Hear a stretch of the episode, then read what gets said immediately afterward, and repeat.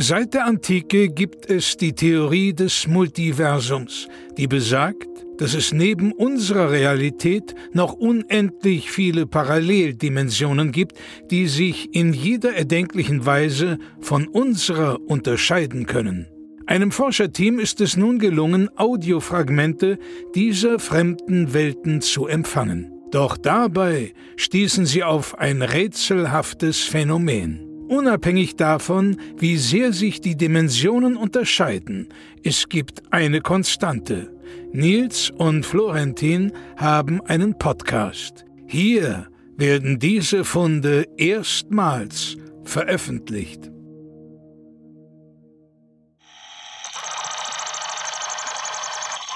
Dimension SZ36 EY2394 GX45 abgehoben der Piloten-Podcast. Einen wunderschönen guten Tag, hallo in den Lüften heute bei Abgehoben, der Piloten-Podcast. Wir haben eine angenehme Reisetemperatur und eine angenehme Reisehöhe erreicht und haben jetzt Zeit. Neben mir sitzt wie immer mein guter Co-Pilot, Kollege und Freund, Nils Bomhoff. Ja, und neben mir sitzt natürlich Kapitän zur Luft, Flotin Will.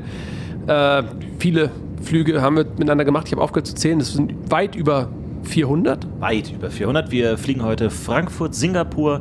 Das heißt, wir sind jetzt 14 Stunden lang in der Luft und haben ein bisschen Zeit, uns besser kennenzulernen. Ihr wisst es ja schon, als treue Hörer wisst ihr, dass wir viel zu bereden haben. Denn wir sehen die Welt von oben, wir haben Zeit, wir können unsere Gedanken schweifen lassen, denn nichts hält uns.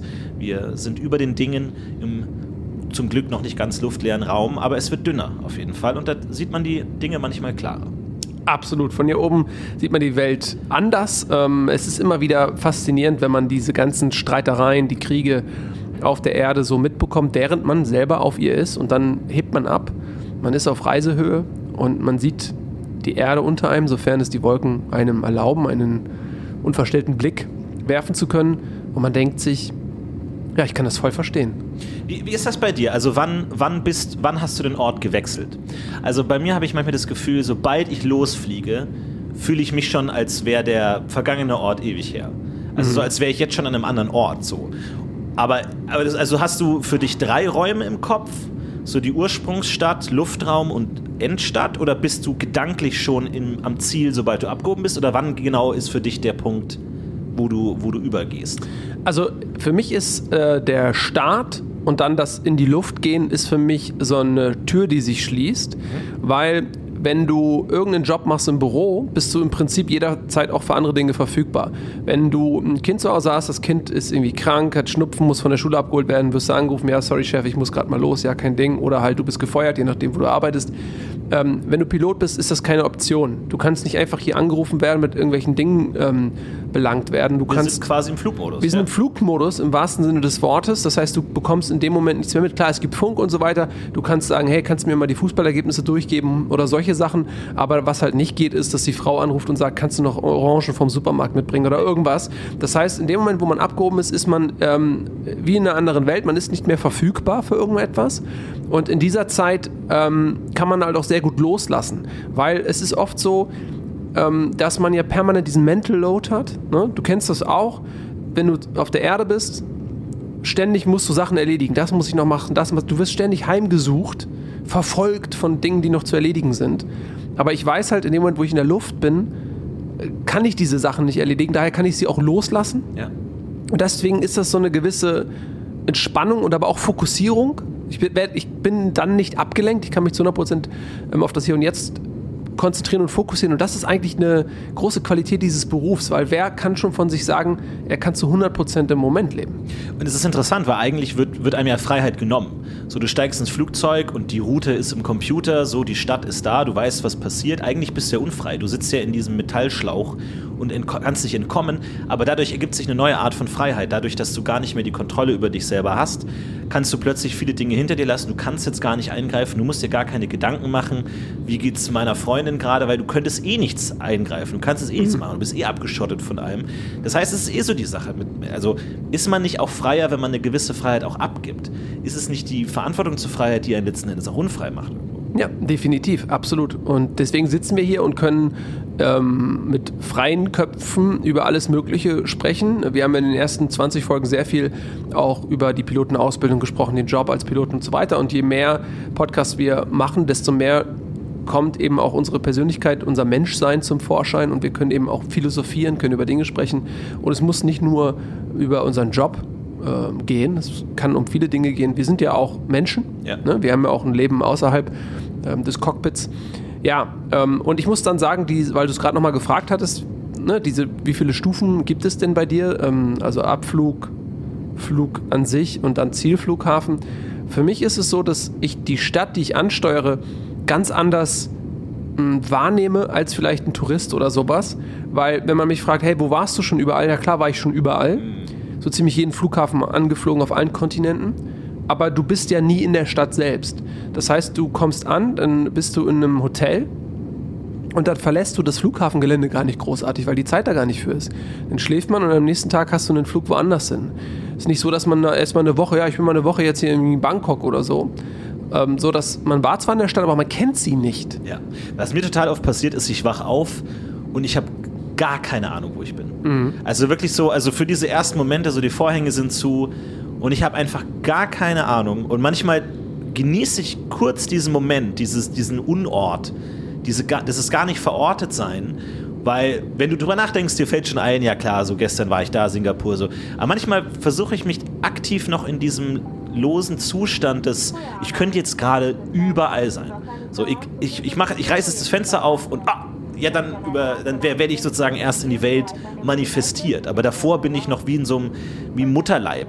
So du als, als Kind, du hast ja auch keine Ahnung, wo du hingeboren wirst. Ich weiß auch nicht, ob man sich das fragt als ungeborenes Kind, ob man so, oh, ich, mag Frankreich, so, bonjour, bitte, ähm, so, oder irgendwas, sondern du bist einfach in so einem Nichtort und erst dann bist du irgendwo äh, hingeworfen. Das ist wie ein Überraschungseier tatsächlich, ja. Ja. Das ist, äh, du, du kannst ein bisschen schütteln, ein bisschen horchen, aber am Ende des Tages merkst du es erst, wenn du es auspackst. Und wie oft hatten wir die Situation, du schüttelst und denkst, oh wow, vom Geräusch her, das muss irgendwie so ein Happy Hippo sein oder so, ne? Also so eine Figur. Man wollte ja immer die Figuren haben, die festen Figuren. Ähm, und da, ach, das muss, äh, ne?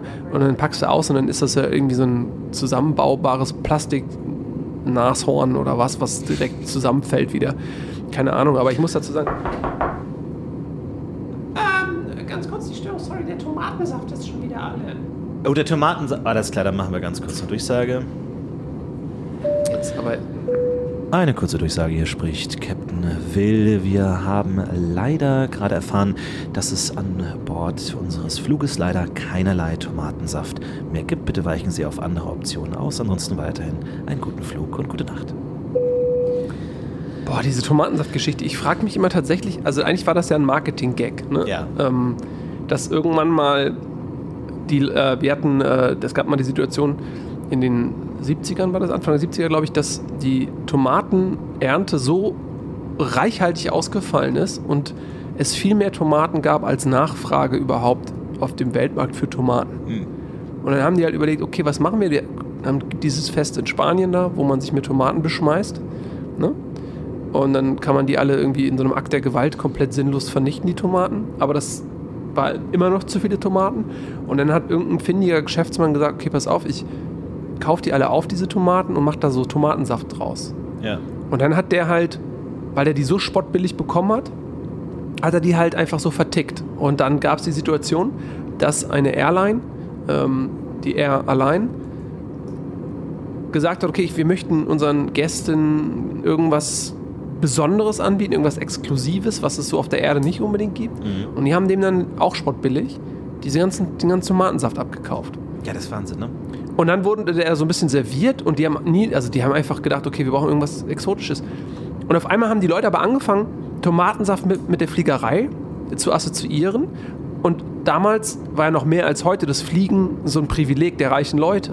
Und dann haben die halt dann immer so, ja, Tomatensaft im Flugzeug und so, einfach um dazuzugehören, zu diesem elitären Kreis an Leuten, die immer fliegen. So, ja, ich trinke immer Tomatensaft, so, ich fliege nämlich regelmäßig, weißt du. Ja. Ähm, in Wirklichkeit ist das ähm, ein übel schmeckendes Gesöff, zähflüssig. Es schmeckt nur nach dem, was man da reinkloppt, so Pfeffer und so. Ich finde es ich ohnehin immer äh, erstaunlich, wie teilweise minimalste Veränderungen ein Produkt komplett ändern können. Also zwischen Tomatensaft und Tomatensoße zum Beispiel. Ich würde behaupten, von der Viskosität her, von der Flüssigkeit, ist der Unterschied minimal. Aber Tomatensaft, ja klar, äh, irgendwie Pomodoro, super beliebt, Spaghetti mit Tomatensoße. Überall knall ich mir auf die Spaghetti drauf, lie äh, liebend gerne. Und dann aber leicht flüssiger. Was, Tomatensaft? Oh, nur im Flugzeug, niemals. So, das ist so äh, ganz interessant, wie das so ganz zwischen Smoothie, Saft, Soße, das ist alles fast das Gleiche. Es wird aber ganz anders wahrgenommen. So, was auch immer so interessant ist, was letzten Endes bestimmt, wie du was, nah, was wahrnimmst. Nur weil es ein anderes Wort ist, habe ich das Gefühl, das verändert die Substanz so vollständig. Du könntest auch, glaube ich, einfach Tomatensaft und Soße austauschen und die, würden, die Leute würden es trotzdem noch gleich behandeln. So mit oh, ein bisschen flüssigere Soße, ein bisschen zähflüssigerer Saft. Aber dadurch, dass es in einem anderen Bedeutungszusammenhang hast, nehmen die Leute es komplett anders wahr. Ich glaube, du könntest willkürliche Dinge neu erfinden. Jetzt zu sagen, du machst jetzt einen Tomatensmoothie und es, die Leute würden es komplett anders wahrnehmen. So, du bist sofort so, oh, gesund und breich und ah, irgendwie ganz anders als Saft. Ein Saft hat noch was Kindliches, irgendwie sowas, so was, was aus, ja, so was Saugendes, so nektarmäßig, so, das ist so konzentriert. Aber letzten Endes ist es auch nichts anderes, als einfach das zusammengebreit. Das ist völlig richtig und das ist einfach nur Marketing. Da sieht man immer auch, was Marketing für eine Macht überhaupt hat. Ne? Das siehst du ja auch ganz oft. Mh, Zum Beispiel der Hummer. Ne? Früher war Hummer so ein arme Leute essen. Die haben sich das dann im Hafen aus dem Brackwasser gezogen, weil sie nichts anderes hatten. Kurz vorm Verhungern waren und haben die sich da dieses Schalentier daraus gezogen. Oh Mist, ey, ich, bevor ich mal, ey, was esse ich jetzt? Die Schuhe, die ich noch, die letzten Reste meines, meiner Schuhe, die ich an den Füßen habe. Oder gestern schon. Ne, oder esse ich da jetzt dieses Schalentier? Ja. Und heutzutage, ja, Hummer super exklusiv und so. Der Kaiser von Bengali kommt, kommt was, dem müssen wir Hummer vorsetzen. Ähm, reines Marketing, Kartoffel auch. Ne, das war, als die Kartoffel damals aus Südamerika nach Europa gebracht wurde, wollte sie kein Schwein essen, weil es keiner, keiner kannte, diese Frucht, diese Knollenfrucht. Und dann haben sie ähm, einfach gesagt, so ja, pass auf, wir ähm, beschränken den Zugang zur Kartoffel auf reiche, einflussreiche Leute. Und auf einmal wollten alle die Kartoffel haben. Und heute ist es Nationalgericht. Und das ist mit dem Tomatensaft ähnlich. Es ist alles nur Image und der Mensch ist so manipulierbar, formbar ähm, unter den Töpfer, töpfernden Fingern äh, der Marketingmenschen. Das ist ähm, schon auch ein bisschen ernüchternd, so, weil man sieht das zwar von außen, aber gleichzeitig wird einem bewusst, man ist ja auch Teil davon. Man wird ja selber auch geformt. Ja klar, aber man will das ja auch glauben so. Das ist, du musst ja auch dich an irgendwas dranhängen. So früher war es halt Religion oder so, die Welt erklärt hat und heute ist es halt eher so Marketing. So dann musst du halt glauben, ich habe ein gutes Leben, wenn ich mich richtig ernähre und wenn ich die richtigen Sachen mache. Und hier, wenn ich da einkaufe, kaufe ich die Moral noch mit. Da wird dann gespendet ein Euro so. Und das ist, hast du deinen moralischen Ausgleich und dann kannst du ein gutes Leben und dann dich ein guter Mensch fühlen so. Weil letzten Endes, du willst jetzt auch nicht alles verstehen. Ich glaube, du willst auch nicht alles verstehen so. Es ist oft so, dass ich was, was lerne und ich denke mir, eigentlich ging es mir besser, wenn ich das nicht wüsste. Und, und dann versuche ich so, das. Komm, da sprechen wir nicht mehr drüber. So, In meinem Gehirn so, komm, das lassen wir jetzt mal sein, so irgendwie so, wo man denkt, so, was ich regelmäßig mache, ist super schädlich für die Umwelt. Da leiden wahnsinnig viele Menschen drunter und du denkst dir, ja, da habe ich jetzt gerade nicht hingehört, das habe ich jetzt gar nicht verstanden. So. Ja, ich kenne das. Wusstest du übrigens, ähm, habe ich neulich gelesen, im Reader's Digest, woher der Name Marketing kommt? Und zwar, ähm, ich dachte mal, das wäre so ein Eigenbegriff. Dass es irgendwie abgeleitet worden wäre. Oder das ist überhaupt nicht so. Und zwar ähm, gab es damals einen äh, Engländer, äh, Mark Robertson, der war ähm, auf Handelsreise äh, nach China. Einer der ersten großen Handelsreisen, die damals sich äh, aufgemacht haben nach China, um einfach um Tee zu handeln, im, im meisten Fällen, aber auch Seide zum Beispiel. So, und der ähm, ist dann längere Zeit in China geblieben und er war äh, so am Kaiserhof des Ka örtlichen Kaisers und äh, er hat sich in die Tochter des, des äh, chinesischen Kaisers verliebt. Ähm, Wie, wie hieß die denn? äh, Wu Yiting. Das war in der Yiting-Dynastie und äh, Wu Yiting ähm, und er haben dann angebändelt und das hat aber den Zorn des Kaisers nach sich gezogen, logischerweise, weil er Ausländer war, war Brite, passte da nicht rein. Und ähm, dann haben die aber ähm, geheiratet. Also, und er musste natürlich, weil er in China geblieben ist und das die Kaiserdynastie war, hat er ihren Namen angenommen. Ähm, also Wu äh, Yiting und Marke Yiting. Und Ich dann. verstehe jetzt gar nicht, was das mit Marketing zu Naja, da kommt, darauf komme ich so, jetzt. okay. Und diese Entscheidung, dass äh, sie jetzt diesen, diesen ähm, Engländer geheiratet hat, die war höchst unpopulär. Ähm, und er musste dann eine Kampagne fahren, sozusagen. Erst am, am, Kaiserhof, dass er überhaupt die Hand der Tochter haben durfte. Und dann aber auch im, im kompletten Land, dass er eben akzeptiert wurde überhaupt von den Chinesen. Okay. Ja, und dann hat er halt so eine riesige Kampagne gefahren, ähm, hat so Pappmaché ähm, Köpfe von sich anfertigen lassen, so auf so einem äh, Stock, so einen riesigen Kopf. Da ist er bis in die kleinsten Provinzen rein und hat dann da ähm, Sachen verschenkt und hat irgendwie also richtig Mühe gegeben, sich in die Herzen der Chinesen ähm, einzuschleimen, wenn du so möchtest. Und äh, daraus abgeleitet, aus, aufgrund dieser Kampagne, kommt halt das Wort Marketing. Marketing, das, man, äh, ich hätte es auch nicht gedacht. Ach, Ma Mark Eting. Ja, also er hieß ja Mark Robertson. Und hat Eting, hat Wu, Frau Eting, Wu Eting geheiratet. Ah, okay. Und dann hieß er Mark Eting. Okay, das war, das war ein ganz schön langer Landeanflug, muss man sagen. So, Wir haben Zeit. Das ist natürlich auch das, was Piloten auch auszeichnet. Man Mhm. muss natürlich die Landung schon eine halbe Stunde, bevor sie stattfindet, einleiten. So, ne? Ja, Also das ist ja. dann ganz gemächlicher Sinkflug mit dem Ziel vor Augen. Aber man weiß, man kommt an. Das ist ja das Schöne daran. So. Ja, und das Tolle ist diese Entschleunigung. Ne? Ähm, und das ist ja eigentlich so ein bisschen das, das Paradoxe. dass das Fliegen an sich dient ja der Beschleunigung eigentlich des Transportes ähm, und ähm, bringt richtig Druck ins Leben der Menschen. Aber für uns als Pilot ist es so, dass wir in diesem Cockpit sitzen. Wir wissen, der Flug dauert 10 Stunden. Wir können es nicht großartig beschleunigen. Es gibt ein paar Techniken, klar, wo du sagst, du kannst vielleicht mal eine halbe Stunde rausholen. Ja, ja. Rudern, Aber- ja. Für uns, die wir dafür zuständig sind, das Leben zu beschleunigen, entschleunigt sich das Leben. Und deswegen haben wir auch die Zeit, solch, solche Geschichten auch mal in allen Details zu erzählen. Ich meine, ich hatte, ich war früher als Kind hat äh, ich äh, mit meinem Cousin habe ich so eine Art Seifenkiste gebaut. Weil wir, wir hatten so ein Stück Wald und da war dann so auch so ein Hang und dann haben wir uns immer so verschiedene Gefährte gebaut, die da so runtergerasselt sind. Und wir waren nicht schnell. Ja, also es waren vielleicht so 10, 20 km/h. Aber Ja, es hat sich angefühlt wie die Formel 1, weil alles gescheppert, geruckelt, hin und her, Wurzel ins Gesicht. Und jetzt denke ich mir, jetzt sind wir hier irgendwie mit mehreren hundert km/h unterwegs und es fühlt sich an wie Stillstand. Also ist man nicht auch, je schneller man ist, fühlt man sich langsamer? Ich meine, ich stelle mir manchmal vor, so, so ein, wenn du so ein Photon bist, so Lichtgeschwindigkeit, so, so wahnsinnig schnell. Fühlt sich das nicht auch wie der vollständige Stillstand an? Weil du ja quasi zwischen Ausgangsort und Endort fast keine Reise hast. So. Du bist ja fast. So, also Teleportation wäre quasi, würde sich ja nicht anfühlen wie Reisen, sondern es ist ja ein Stillstand, es ist ja einfach nur, der Ort ändert sich, ohne dass eine Distanz quasi zurückgelegt wurde. Ähm, und muss sich das nicht so auch, an, auch so anfühlen? Also ich denke mir, manchmal stelle ich mir vor, weil natürlich so, eine, so, eine, ähm, so ein Flug ist anstrengend, ich denke mir manchmal so, was, wenn ich jetzt einfach so beschleunigen könnte und es gäbe kein, keine Höchstgeschwindigkeit so. Es gäbe einfach nur Beschleunigung und ich werde immer schneller, immer schneller und immer schneller. Wie fühlt sich das an, wenn man so maximal schnell ist, so, so Lichtgeschwindigkeit?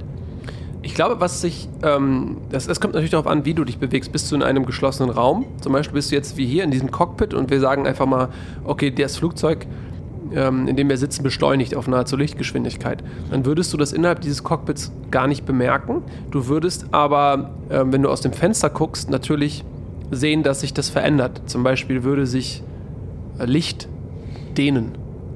Du würdest Licht wahrnehmen können, wenn du auch in dieser Geschwindigkeit reist, als Band, vielleicht als Lichtband.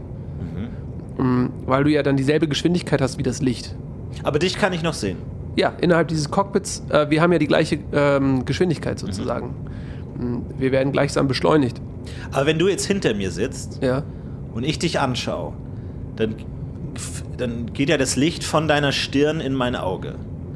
Aber wenn sich das gesamte Raumschiff ja schon mit Lichtgeschwindigkeit bewegt, dann kann ja das Licht von deiner Stirn in mein Auge nicht auch Lichtgeschwindigkeit haben, weil sonst würde es ja mit doppelter Lichtgeschwindigkeit Es kann nicht schneller reisen. sein als Lichtgeschwindigkeit, genau. Aber heißt es, ich kann dich dann gar nicht mehr sehen? du würdest mich vielleicht verzerrt sehen, das kann sehr gut sein, ja.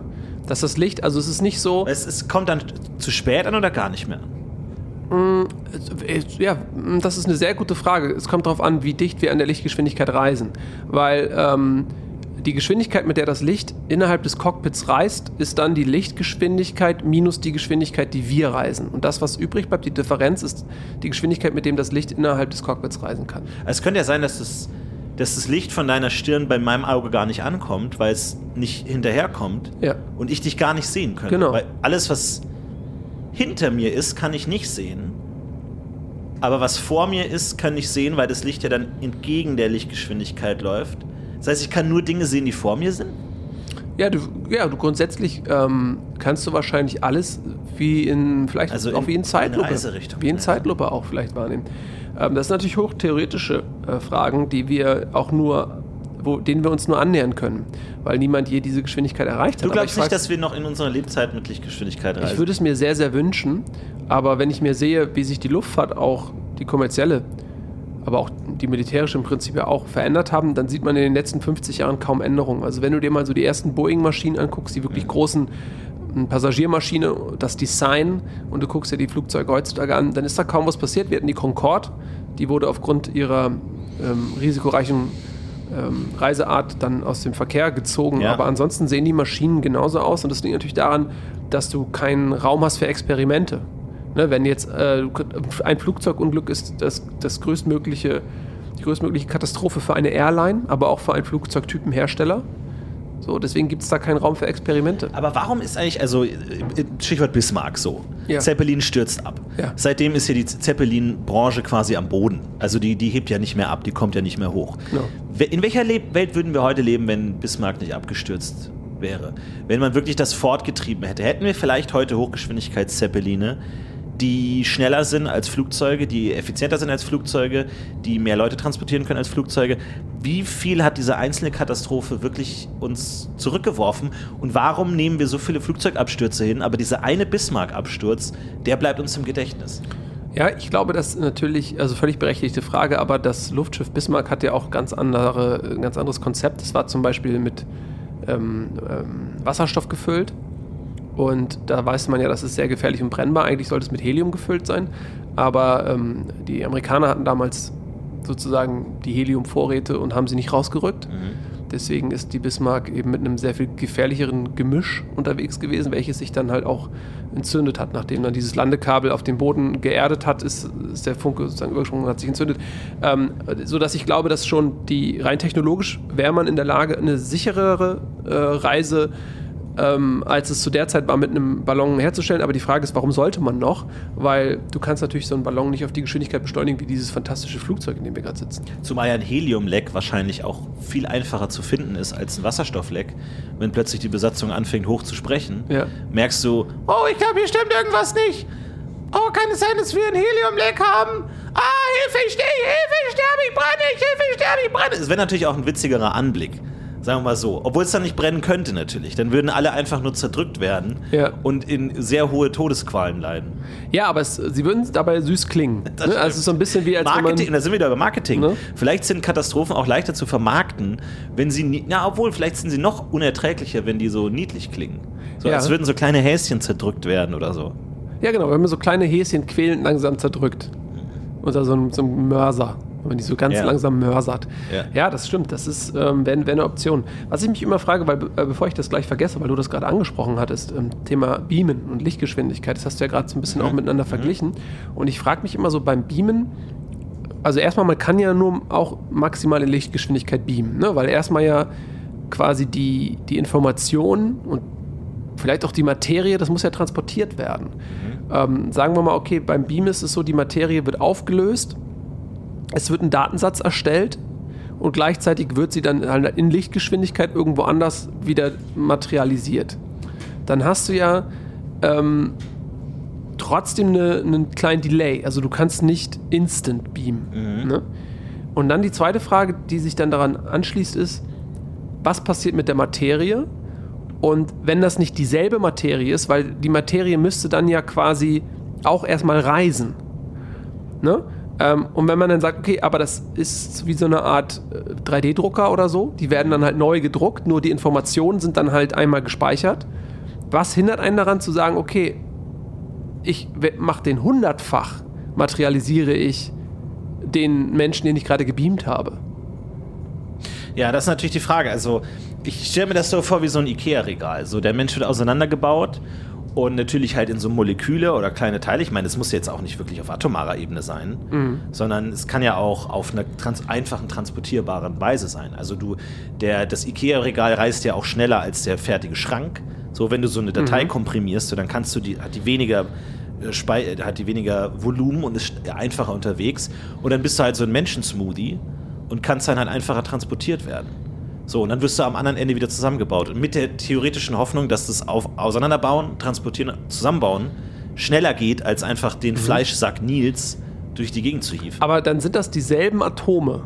Die werden einfach nur quasi defragmentiert, Ja, verpackt äh, in, in nahezu Lichtgeschwindigkeit, ähm, weil sie in, sich auf atomarer, ähm, kleinsteiliger ähm, Art und Weise äh, quasi befinden, können sie schneller reisen und dann werden sie dann am Zielort wieder zusammen. Aber es sind dieselben Atome oder wie?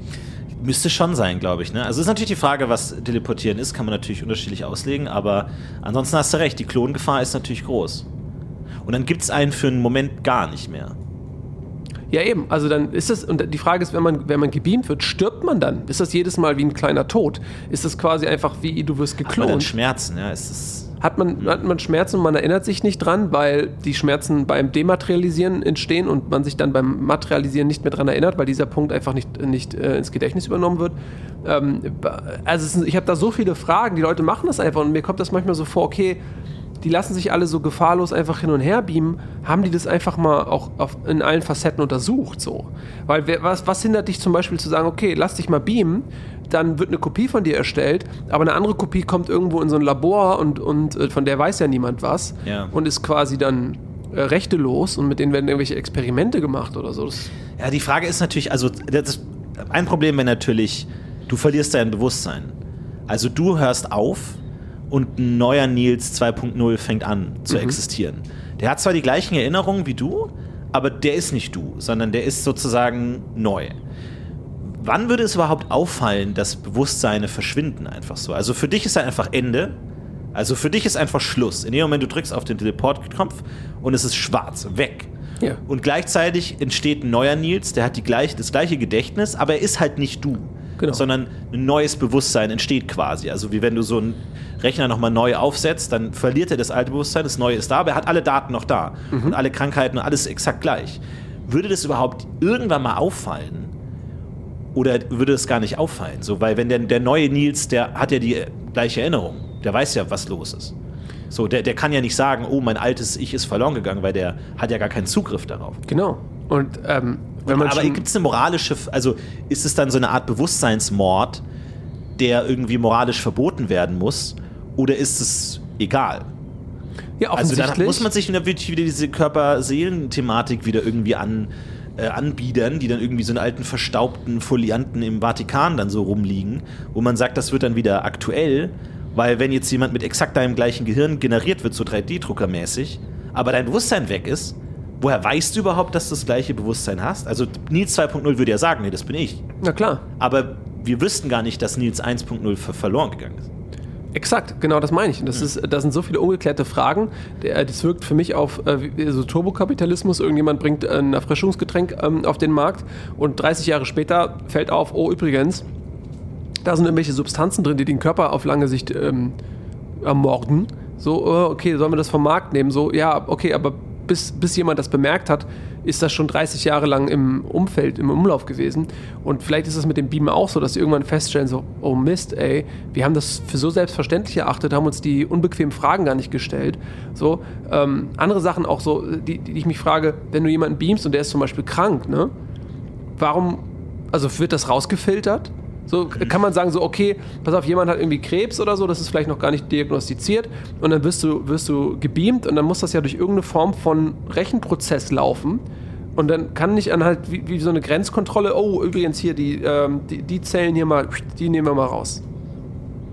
Ja, und natürlich die Hackergefahr, ne? Also das ist natürlich auch, könnte auch so ein Science-Fiction-Modell sein, dass dann Kriege dadurch entschieden werden, wer die Teleportersysteme des Gegners hackt und dann kommt irgendwie, kommt nicht eine Armee von 10.000 Soldaten am anderen Ende raus, sondern ein riesen Menschklumpen, wo alle 10.000 Soldaten zusammengeklumpt sind und du einen riesigen Fleischball hast, der vielleicht vernichtend über das gegnerische Heer rüberrollen kann und für einen kleinen Teilerfolg äh, sorgen kann, aber strategisch den Krieg nicht gewinnen kann. Aber was wäre denn, wenn du jetzt, nimm an, du bist ein Hacker und du hackst dich in diesen Transporterprozess. Also stellen wir vor, da ist jetzt auf dem Transporterdeck stehen jetzt 1000 Elite-Soldaten und die sollen an den äh, Frontabschnitt gebeamt werden und du bist jetzt der Hacker und du kannst jetzt eingreifen.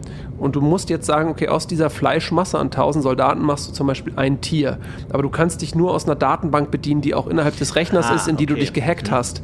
So, äh, und da, ähm, also du kannst nicht irgendwas Willkürliches machen, sondern du musst dem Rechner sagen, okay, nimm ein Huhn oder nimm ein Pferd, einen Salamander, irgendwas, was er in der Datenbank hat. Welches Tier würdest du nehmen, was aus tausend menschlichen Körpern dann geformt wird, was aber möglichst ungefährlich ist, weil du willst ja nicht, dass das Schaden anrichtet bei deiner Fraktion. Panda-Bär. Panda-Bär? Ja.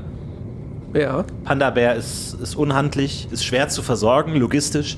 Diese Mengen an Eukalyptus kriegst du, selbst das bestgeölteste Militär kriegt das nicht ähm, auf die Reihe.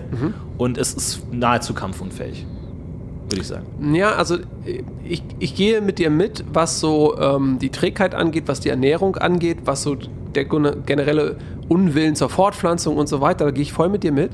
Aber ein Panda ist immer noch ähm, in ein, ein Bär auch. Er hat auch diesen, diesen Bären noch in sich und die sind halt schon sehr stark. Und wenn Panda mal aus diesem äh, Nebel des Eukalyptus irgendwie oder des, des äh, Bambus, ist ja Eukalyptus sind die Koalabären, wenn er aus diesem Nebel des Bambus erwacht, dann ähm, sind die halt ultra stark. Also der kann dich, wie ein anderer Bär auch, mit einer Tatze auch einfach, kann er dir das Genick brechen, wenn er will.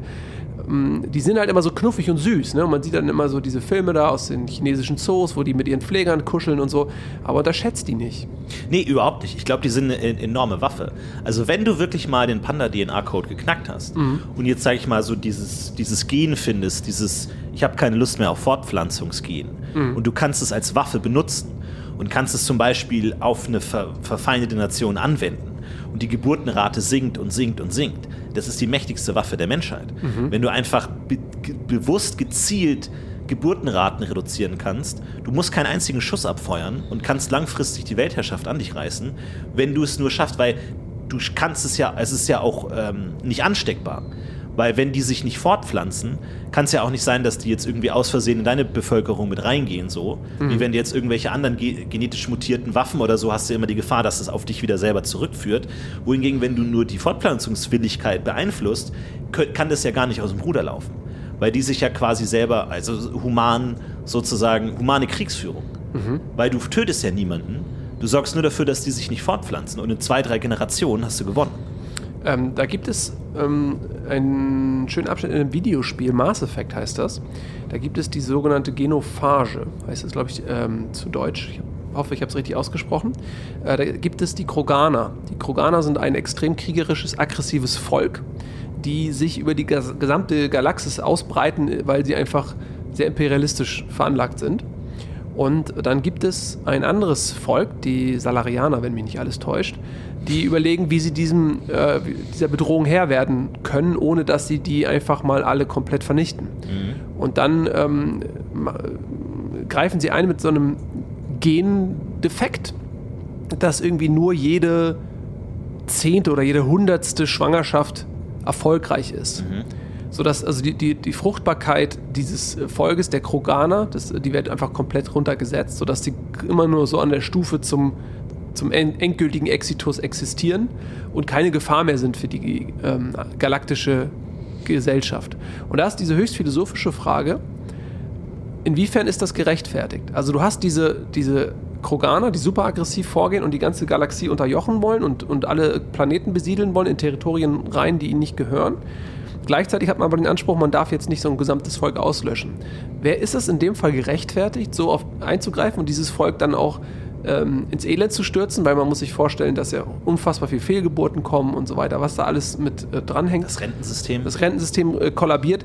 Ähm, ist das gerechtfertigt, so auf so eine Bedrohung zu antworten?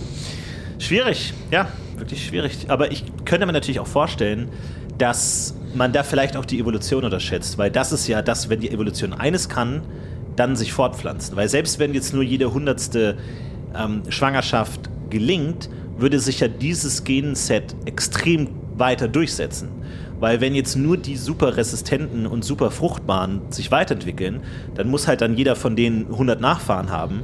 Und in zwei Generationen hat jeder dann dieses Gen, was einen wieder resistent macht gegen diese, gegen diese Sache, weil ja Fruchtbarkeit sich per Definition am besten ver, verteilt. So, weil das natürlich weiß, was die, die Bevölkerung übernimmt. Aber natürlich kann es sein, dass wenn dann nicht genug Nachfahren kommen, dann wird es schwierig. Ich weiß, was du meinst. Die haben das irgendwie so angelegt, dass es vielleicht sowas ist wie ein ähm, rezessives Gen oder so. Ne? Das Ja. ist halt, äh, nur weil du dich in dem Moment fortpflanzt, bedeutet das nicht, dass du diesen Gendefekt überwunden hast. Dann wäre das in der, in der Tat nur ein evolutionärer Flaschenhals und nachdem man diesen durchschritten hat, breitet es sich wieder aus. Ähm, die haben das schon so gemacht, dass das aktiv bleibt und sich dann. Ähm, ja, nur weil du dich fortpflanzt, heißt es nicht, dass, dass, dass du es quasi geheilt hast, Ja. deine, deine Nachkommen. Ähm, ja, das ist, das ist halt so diese Frage, ob da die Natur resistent genug ist. Aber ich, ich fand die Frage mal interessant, warum gibt es genauso viele Männchen wie Weibchen? In Ja. fast allen Tieren gibt es genauso viele Männchen wie, Weibchen. Warum? Also, warum denn überhaupt? Muss das so sein? Also klar, wir kennen Bienen und so, wo es anders ist, aber da ist natürlich auch so die ganz einfache Logik. Angenommen, es gäbe jetzt äh, zehnmal so viele Weibchen wie Männchen, dann wäre es ja, sag ich mal, von der Evolution Verteilung sinnvoll, männliche Nachkommen zu haben, weil die sich ja zehnmal so oft paaren, sozusagen. Und dadurch werden wieder die, äh, die Genpoole, die männliche Nachfahren favorisieren, verbreiten sich schneller, wodurch es wieder mehr Männchen gibt, wodurch das Ungleichgewicht wieder ausgeglichen wird. Das heißt, du hast immer diese Kontrollmechanismen, die das immer wieder dahin steuern. Ähm, und vielleicht könnte es da auch eine starke Gegenmacht geben, die dagegen rebelliert, dann gegen sowas und das wieder wegdrückt. Aber ich weiß es nicht. Ich weiß nicht. Du hast natürlich auch ähm, den, den Faktor der äh, Mutation sozusagen, wenn du mh, zwar, also wenn ein, ein Männchen und ein Weibchen sich verpaaren und dann aus ihrem gemeinsamen Gen ein etwas Neues erschaffen, hast du natürlich eine gewisse Beweglichkeit innerhalb der Spezies, was deine genetische Konstitution angeht. Weil wenn du sagst, du hast 10 Männchen und 100 Weibchen und diese 10 Männchen können jeweils mit 10 Weibchen, also ein, jedes Männchen mit 10 Weibchen Nachwuchs äh, zeugen, dann ist ja der Genpool sehr beschränkt, weil alle dieser 10 Weibchen müssen sozusagen auf den Genpool des einen Männchens zurückgreifen. Und wenn der Genpool beschädigt ist oder ähm, in irgendeiner anderen Form nicht performant ist, dann hängen die damit fest. Äh, wohingegen, wenn du das 1 zu 1 machst, bist du als Spezies sehr viel variabler auch auf Veränderungen zu reagieren und einen gesünderen, gesünderen Gencode auch zu erhalten. Ja. Ja, stimmt. Ich meine, ist natürlich die Frage, wie man sich technisch auch absichern kann. Ne? Also jetzt diese Science-Fiction-Wesen, die haben vielleicht auch dann, sage ich mal, eine außerbiologische Fortpflanzung oder so, wo man dann halt einfach sagen kann, finde mir das eine Männchen oder das eine Weibchen, das noch reproduzieren kann und dann werden dem der halt Eizellen entnommen und dann werden tausendfach Kinder oder so ähm, im Labor gezüchtet und so. Kann natürlich auch sein, dass man das dann gut machen kann. Aber es ist, ist ein interessantes Schlachtfeld, sage ich mal. Das, ähm, ja, da muss man vielleicht ethisch nochmal nachrüsten. Absolut, man muss, äh, die, die menschliche Ethik muss auf Zack sein, denn so schnell, wie wir uns gerade verändern, wie sich die Welt verändert, da muss die Ethik eher, was dann ja eher so ein träges, altes, staubiges Buch ähm, aus dem Archiv des Vatikans ist, äh, muss deutlich dynamischer werden. Weil wenn sich früher irgendwie über Generationen das Leben nicht großartig verändert hat, hast du jetzt hier Schlag auf Schlag, jede Generation sieht sich einer Veränderung ihres, ihrer Umwelt ähm, ausgesetzt, ähm, da musst du nachziehen. Ständig. Ja. Also das ist ja auch etwas, was wir hier als Pilot einfach unglaublich gut nachempfinden können, weil wir diese, diese, dieses Geschwindigkeitsgefühl einfach auch haben. Ja. Ja, ähm, kannst du noch mal ganz kurz eine Durchsage machen, dass wir jetzt ähm, gleich die Turbulenzen äh, erreichen können? Ich sehe das nämlich gerade auf den Instrumenten. Ich glaube, es könnte gerade ein bisschen Oh ja, mhm. huckelig werden, dass du einmal die Leute warnst. Hier ist nochmal der Kapitän, eine kleine Durchsage. Es kann gut sein, dass wir in Kürze einige Turbulenzen erreichen. Machen Sie sich keine Sorge, es sollte nicht allzu lange andauern. Wir kommen da gut durch.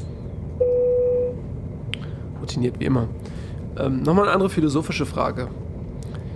Wie stehst du dazu, wenn Fluggäste ihre Schuhe ausziehen? Nee. Nee. Äh, geht gar nicht. Ich hatte tatsächlich mal einen Kollegen, bevor wir uns kennengelernt haben, der Frank? auch im, es, ja, jetzt kann ich es ja sagen, es, ist, es war Frank, der tatsächlich auch im Cockpit die Schuhe ausgezogen hat. Und es ist, ähm, es ist schwer und man hat ja viel Zeit ne, in so einem Cockpit. Und man will ja auch, es ist ja wie Schach. So, du überlegst dir, wie muss das Schachbrett aussehen, damit ich den Todesstoß führen kann? Wie muss ich jetzt ein argumentatives Bett schaffen, eine Grundstruktur, auf der ich sagen kann, es ist unmoralisch die Schuhe auszuziehen.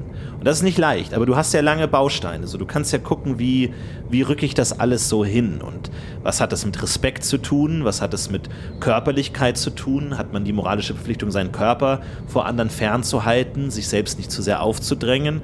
Und ähm, ja, am Ende habe ich mich versetzen lassen. Ah, Und ähm, seitdem habe ich keinen Kontakt mehr zu Frank.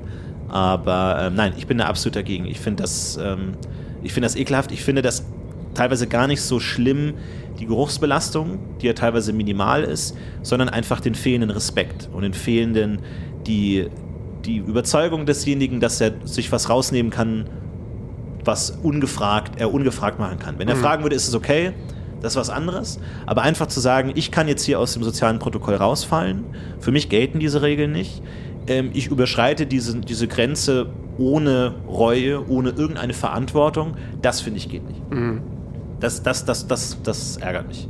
verstehe ich, ja. Das ist eine Respektlosigkeit allen anderen gegenüber. Ja, verstehe ich, absolut richtig.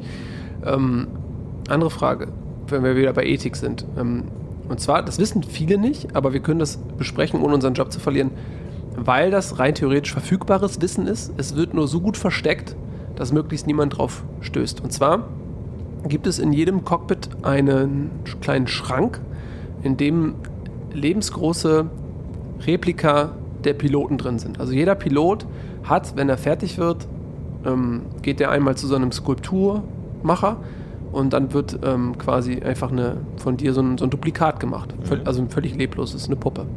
Und die werden immer ins Flugzeug gehängt, wenn du Dienst hast. Weil, wenn das Flugzeug abstürzen sollte, haben wir natürlich hier Fallschirme. Und wir können uns, wenn wir merken, okay, das Flugzeug ist nicht mehr zu retten, können wir diese Fallschirme nutzen und uns in Sicherheit bringen.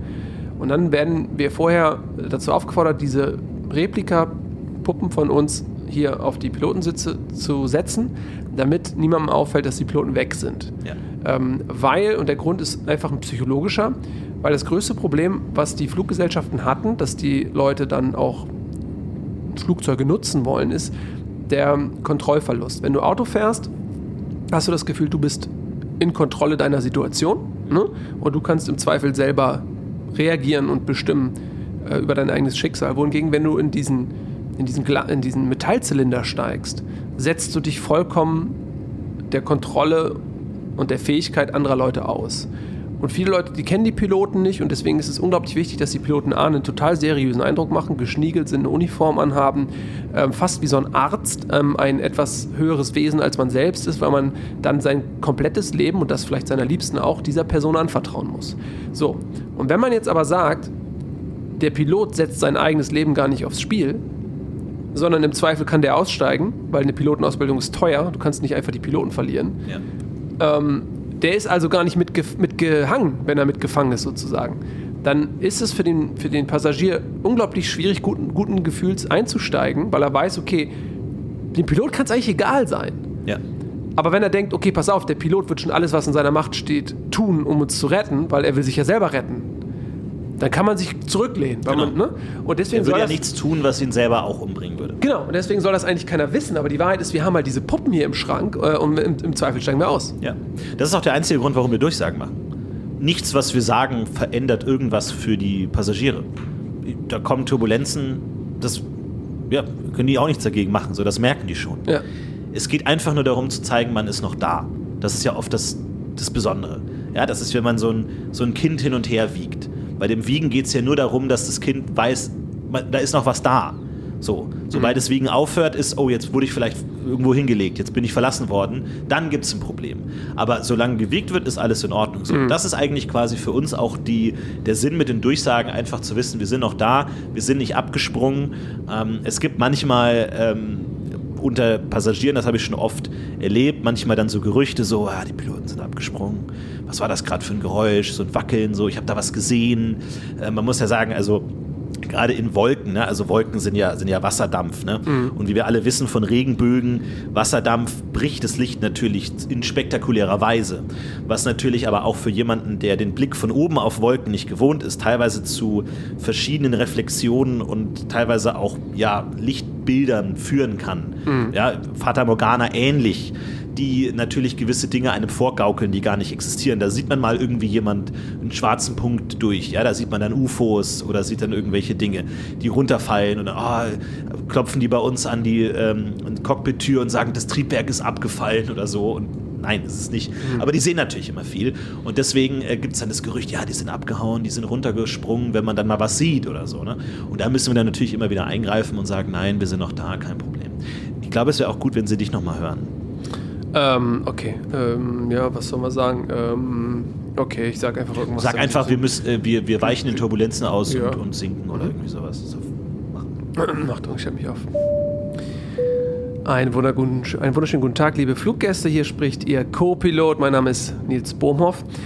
Wir entschuldigen uns nochmal für das Ausgehen des Tomatensaftes. Wir haben Ihren Durst wohl etwas unterschätzt, aber wir können Ihnen jetzt anbieten, dass Sie den Pfirsichsaft für 1,99 Euro erstehen können. Das ist jetzt ein Sonderangebot und gleich werden unsere liebreizenden Kollegen und Kolleginnen einmal durch den Gang gehen und Ihnen diesen Pfirsichsaft für diesen reduzierten Preis anbieten. Äh, Wir akzeptieren American Express, Barzahlung und EC-Karte und darüber hinaus möchte ich Sie einmal dazu einladen, jetzt auf der linken Seite aus dem Fenster zu schauen. Wir überfliegen jetzt nämlich gerade die Meerenge von Schnatz. Diese Meerenge ist eines der größten Naturwahrzeichen des äußeren Schabernacks und leider, ich sehe gerade, versperrt eine dichte Wolkendecke den Blick. Also schauen Sie es am besten im Begleitmaterial nach. Wir haben hier ein äh, kleines Heft Ihnen vorne in die äh, Sitze gesteckt. Da können Sie Bilder sehen. Und ansonsten ähm, haben wir die Turbulenzen umflogen. Wir haben dadurch eine Verspätung von zwei Stunden auf uns genommen. Aber es war uns ähm, ein Anliegen, dass sie sicher fliegen. Und wir werden also dieses Unwetter weiträumig umfliegen. Und dadurch verspätet sich unsere Ankunft um zwei Stunden. Ich bitte das zu entschuldigen. Ja, ich glaube, jetzt sind sie beruhigt auf jeden Fall. Das ist immer, immer wichtig, Präsenz zu zeigen und zu zeigen, dass man noch da ist und dass man auch, wie du sagst, das gleiche Schicksal erleidet. Wir haben ja auch Verspätung. Ne? So ist es ja nicht. Wir haben auch Verspätung. Das, der Unterschied ist, wir werden bezahlt. Ja. Ne, Wir haben ähm, ja auch eine Piloten-Gewerkschaft, die lustigerweise Pilot heißt. ja. Da steht für Professionelle Offiziere der Lüfte, international, territorial, Pilot. Ganz genau. Und äh, da haben wir rausgeschlagen, dass wenn sich der Flug über eine Stunde verspätet, gibt es einen Zuschlag. Wenn er sich über zwei Stunden verspätet, erhöht sich dieser Zuschlag. Wenn wir ähm, mehr als fünf Stunden zu spät sind, verdienen wir quasi das Doppelte an dem Tag. Ja. Deswegen muss man sagen, gibt es so, ein, so eine kleine monetäre Motivation, vielleicht auch nicht immer pünktlich zu sein. Das ähm, gebe ich gerne zu, je nachdem, wie es gerade so zu Hause auf dem Konto aussieht. Ne? Ja, aber da muss man auch tatsächlich nochmal sagen, ähm, da gibt es dann gewisse Synergien zwischen Pilotenkollegen, weil es gibt ja, sag ich mal, auch Piloten, die wären eigentlich gerne lieber Jetflieger geworden. Also gibt tatsächlich auch einfach viele, die dadurch diese extrem äh, harten militärischen Tests nicht durchgekommen sind.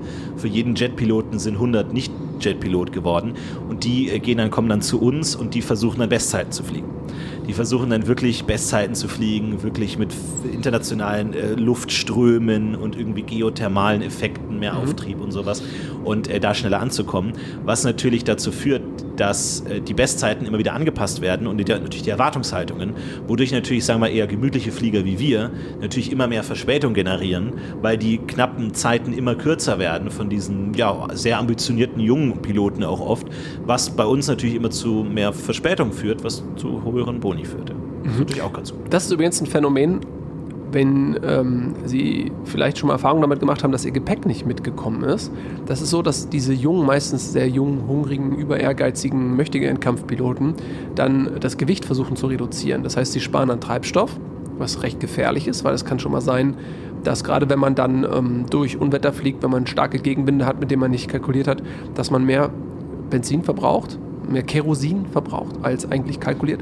Und dann kann das schon mal eng werden. Und das Zweite ist, dass die dann sagen, pass auf, 20% der Koffer bleiben hier. Ja. Einfach um Gewicht zu sparen, um schneller zu sein, äh, was dann dazu führt, klar, ihr Koffer ist dann leider nicht angekommen.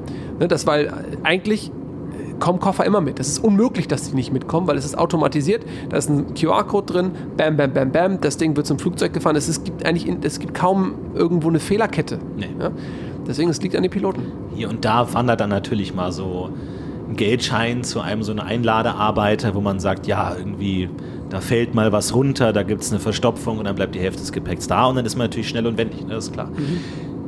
Sag mal so, hier und da kursieren auch Gerüchte von sehr ehrgeizigen Piloten, die natürlich auch Gepäck abwerfen. In der Luft. Ne? Also ja, das passiert. Das unterstützen wir natürlich nicht. Ne? Da kommen wir zurück zur Ethik. Flugethik ist natürlich auch ganz wichtig. Aber das ist natürlich auch etwas, was äh, passiert. Ne? Also das muss man auch sagen.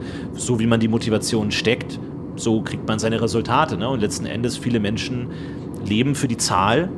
Ja, die sagen, dass ich habe das jetzt geschafft, Budapest, ähm, San Francisco, 16 Stunden. Wow, neue Bestzeit.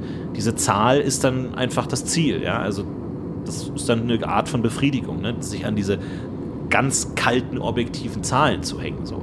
Wir brauchen das nicht. Wir hängen uns an andere Dinge. So. Wir, uns ist Mitmenschlichkeit wichtig Ja. oder ähm, ein gewisser familiärer Erfolg. Ja, das lässt sich nicht in Zahlen bemessen. Aber es gibt eben Menschen, die leben in Zahlen. So. Das sind dann die Rennfahrer, die Sprinter, die, die, die Aktionäre, die dann irgendwie wirklich alles präzise ausdrücken.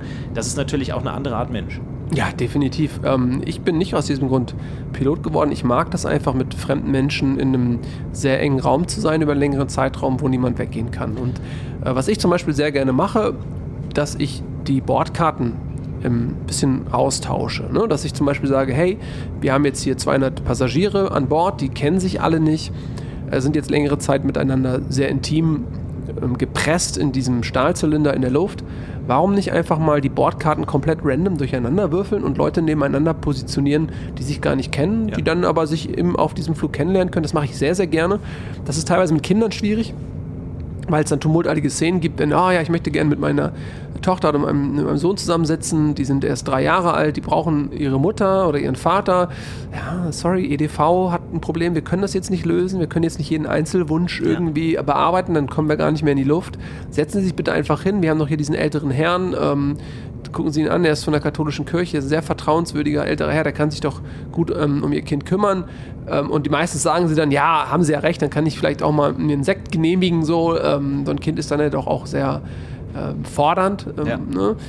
ähm, alles klappt gut. Und da habe ich schon teilweise Ehe, Ehebekanntschaften haben sich dort ge- ergeben. Absolut, es ist ja unfassbar, was wir heute für Daten vorliegen haben. Ne? Also klar, der Markt um den Flugreisenden ist natürlich hart. Und ihr, ihr kennt das ja wahrscheinlich immer, wenn ihr da browst, äh, Cookies und so, ne, da wird alles über euch gespeichert. Und wenn man ein Ticket bucht, dann könnt ihr davon ausgehen, dass sämtliche Daten in den zwei Wochen, bevor ihr dieses Ticket gebucht habt, alle auch an die Fluggesellschaft gehen. Die wissen alles. Wenn das irgendwann landet und der Flug gebucht wird, die wissen genau, wie viel Geld ihr habt. Die wissen genau, dass ihr mit euren Freunden chattet und sagt, ich will unbedingt nach Gran Canaria, ich will da unbedingt hin, ich freue mich so, geht der Preis natürlich hoch.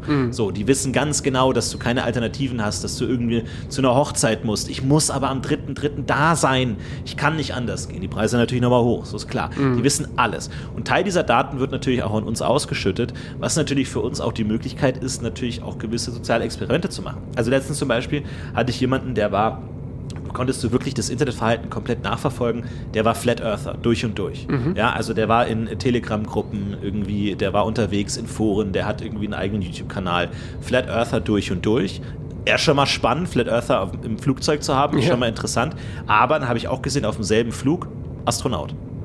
Und dann dachte ich mir, komm, das lasse ich mir nicht entgehen. Setz die natürlich nebeneinander. Und tatsächlich war es so, am Ende des Fluges kommen wir an, alle in Monaco, und der Flat Earther hatte den Astronauten überzeugt. Ne, Und jetzt hatte der einen Follower mehr auf Telegram und konnte tatsächlich während des Flugs den, den Astronauten überzeugen. Es ist, Das ist eine schöne unfassbar, Geschichte. Ja, teilweise das, läuft, ist, das ist echt eine schöne Geschichte. Wo du gerade bei Astronaut bist, da wollte ich dich auch nochmal fragen, du hast ja ein paar Jahre mehr noch Flugerfahrung als ich. Ähm, Was immer wieder auch in Pilotenkreisen so in der Kantine besprochen wird, ähm, sind die Sichtungen von UFOs, ja, von ähm, unbekannten Flugobjekten. Ähm, äh, man sagt auch äh, mittlerweile Unknown Aerial Phenomenon, UAP, also UAP, ähm, um so ein bisschen, eine UAP, genau, das kommt natürlich dann aus der amerikanischen Luftfahrt, um so ein bisschen diesen Phänomen, die, die man durchaus häufiger mal antrifft, dieses angestaubte ET-eske Image zu nehmen, um so ein bisschen auch die Leute dafür zu öffnen, dass es sowas auch geben könnte. Ähm, wie oft ist es dir passiert, dass du so einem UAP begegnet bist. Also da gibt es natürlich schon manche Szenen. Ne? Wenn man lange genug in den Lüften unterwegs ist, und ich habe jetzt auch schon irgendwie 18 Jahre auf der Uhr, da äh, sieht man Dinge. Ähm, einerseits habe ich ja vorhin schon gesagt, natürlich äh, Wasserdampf, natürlich gibt es da Licht. Ähm, Brechungen, die natürlich zu gewissen Effekten führen könnten. Ansonsten muss man natürlich auch sagen, Luftraum ist natürlich auch weitestgehend militärisch beherrscht.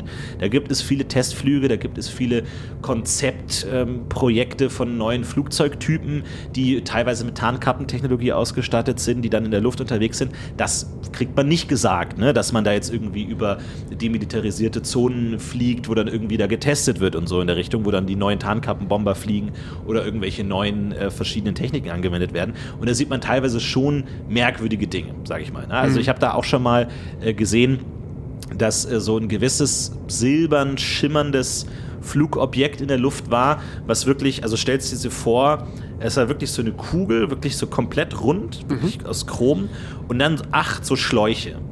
Ui. Acht Schläuche in alle Richtungen. Ja. So, und das ist dann wirklich so fast quallenhaft da so durch die Lüfte geflogen. Und du schaust dem natürlich nach, du hast dann vielleicht so vier Sekunden Blickkontakt oder so und du denkst dir, was war das? So, und du schaust den Rückspiegel und siehst dann nur noch ein bisschen blitzen, das war's, ist weg. Und was machst du jetzt? Und natürlich sagt man als vernunftbegabter Mensch, ja, muss irgendwas, keine Ahnung, gewesen sein, irgendeine äh, Lichtbrechung, irgendwas, Meeresspiegelung, irgendwas in den Wolken, Wetterballon, irgend sowas so. Aber dann kommt man an, ist alleine im Hotel, sitzt an der Bar, dritte Drink, vierte Drink und man kommt ins Grübeln, sowas. Eigentlich sehen die anders aus. So. Und dann habe ich tatsächlich, weil es war tatsächlich über Taiwan, habe ich mal beim thailändischen Geheimdienst angerufen. Klar. Ich dachte, ich, dachte, ich, mach- ich versuche es einfach mal. So, was soll passieren? So, und dann schaut man, schaut man da auf der Website taiwan.gov und da ist halt Nummer Geheimdienst. Ja, eine, Stelle gelistet, so Gesundheitsamt, Geheimdienst. Dann denke ich mir, was rufe ich einfach an. Und dann rufe ich an und fragst so, ja, was kann das, kann das gewesen sein? Haben Sie da irgendwie Informationen darin? Und dann erstmal schweigen, wird man weitergereicht, weitergeleitet, ja, irgendwie findet man dann. Und irgendwann kam ich dann tatsächlich zum äh, Innovationsoffizier der Luftwaffe, der thailändischen Luftwaffe, der mir versichert hat, nein, nein, das sind Betankungssysteme. Das ist eine Möglichkeit, acht Flugzeuge gleichzeitig zu betanken.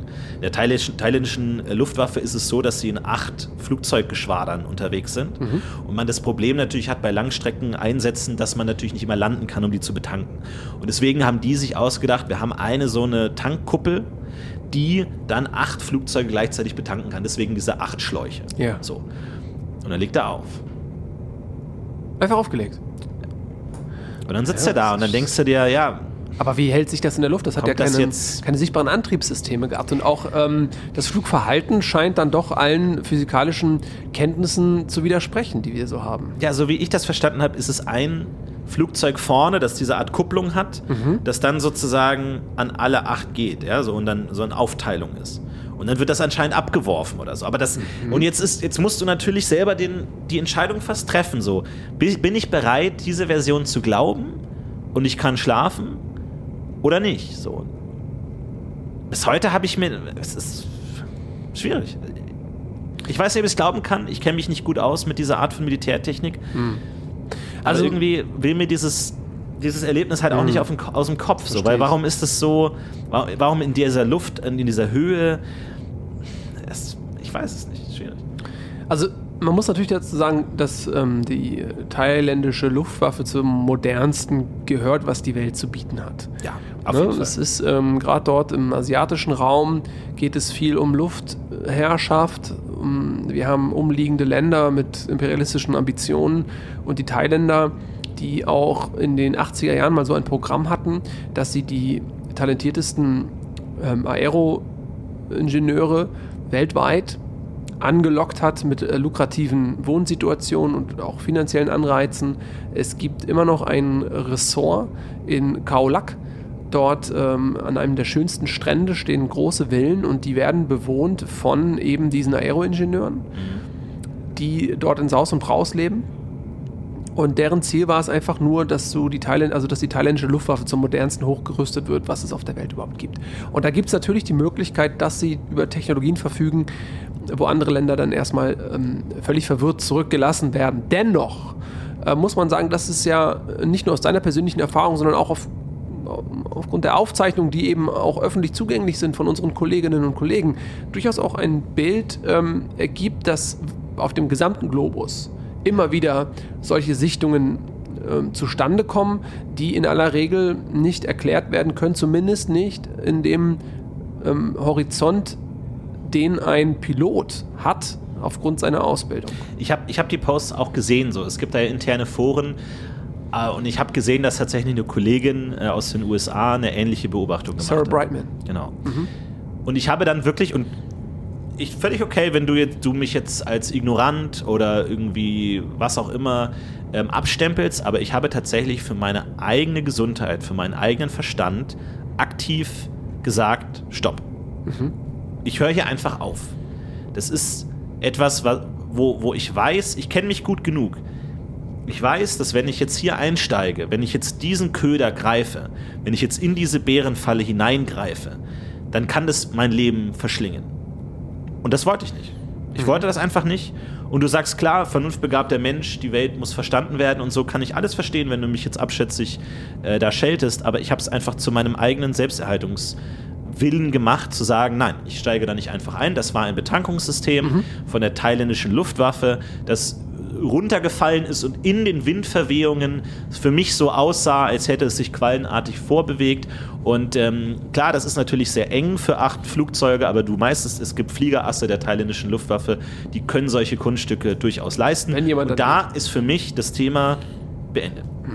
Also ich äh, kann das total nachvollziehen und ich werde dich da null irgendwie für aburteilen, denn du hast einen Job, du hast eine Verantwortung ähm, in der Luft für deine Gäste an Land, für deine Familie, wo du ähm, eben als Ernährer auch auftrittst. Ja, das, ist mir wichtig. Ne, das ist dir wichtig, aber es ist dennoch so, das ist natürlich schon auch gerade das, was du schilderst. Es gibt ja auch immer wieder ähm, Berichte in äh, zahlreichen Foren, die dann zum Teil auch unterdrückt werden oder ins Lächerliche gezogen werden von einem Marketingmechanismus, deren Urheber unbekannt sind.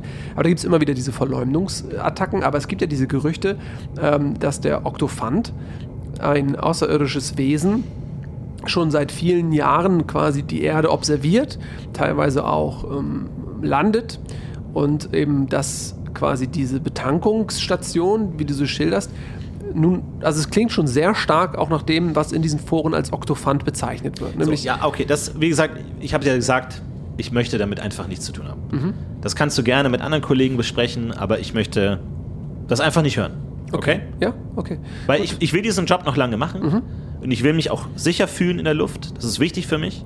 Ich weiß, dass wenn mein Selbstbewusstsein da, da einen Kratzer bekommt, dass ich nicht mehr das leisten kann, was ich leisten muss. Und ich habe eine Verantwortung für unsere Passagiere. Und deswegen möchte ich. Ja. Äh, Entschuldigung, aber vielleicht sollten Sie besser das äh, Mikrofon ausmachen. Die Gäste hören Sie die ganze Zeit sprechen. Ich gehe mal wieder. Bitte, was? Welches Mikrofon? Hast du dein Mikrofon angelassen? Oh Gott, Äh, mein, oh Gott, mein äh, Mikrofon war an.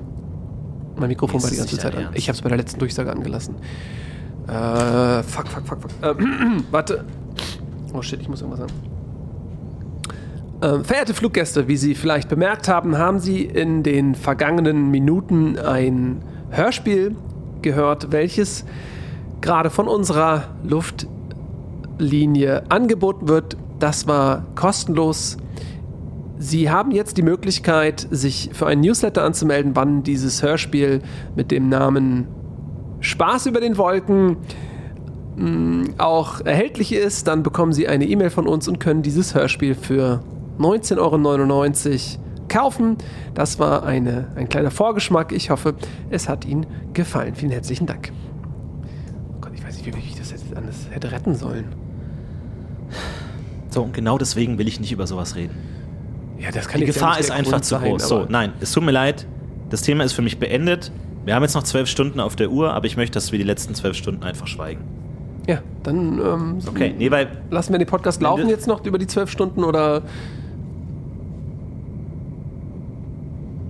Okay, ich sehe schon. Dann ähm, verabschiede ich mich ähm, für den Moment. Ich darf jetzt ja nichts mehr sagen. Mein Name ist Nils Bomhoff. Ähm, ich bin Co-Pilot. Äh, Mein werter Kollege Florentin Will, der Kapitän, äh, verabschiedet sich wortlos von Ihnen. Wir freuen uns dann wieder, wenn wir uns das nächste Mal sehen über den Wolken, wenn es wieder heißt, abgehoben, der Piloten-Podcast.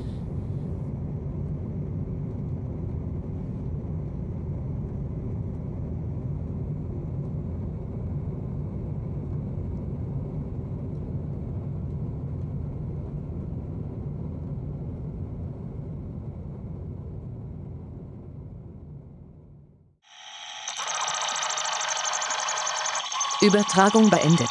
Sie verlassen Dimension SZ36 EY2394 GX45 abgehoben der Piloten-Podcast.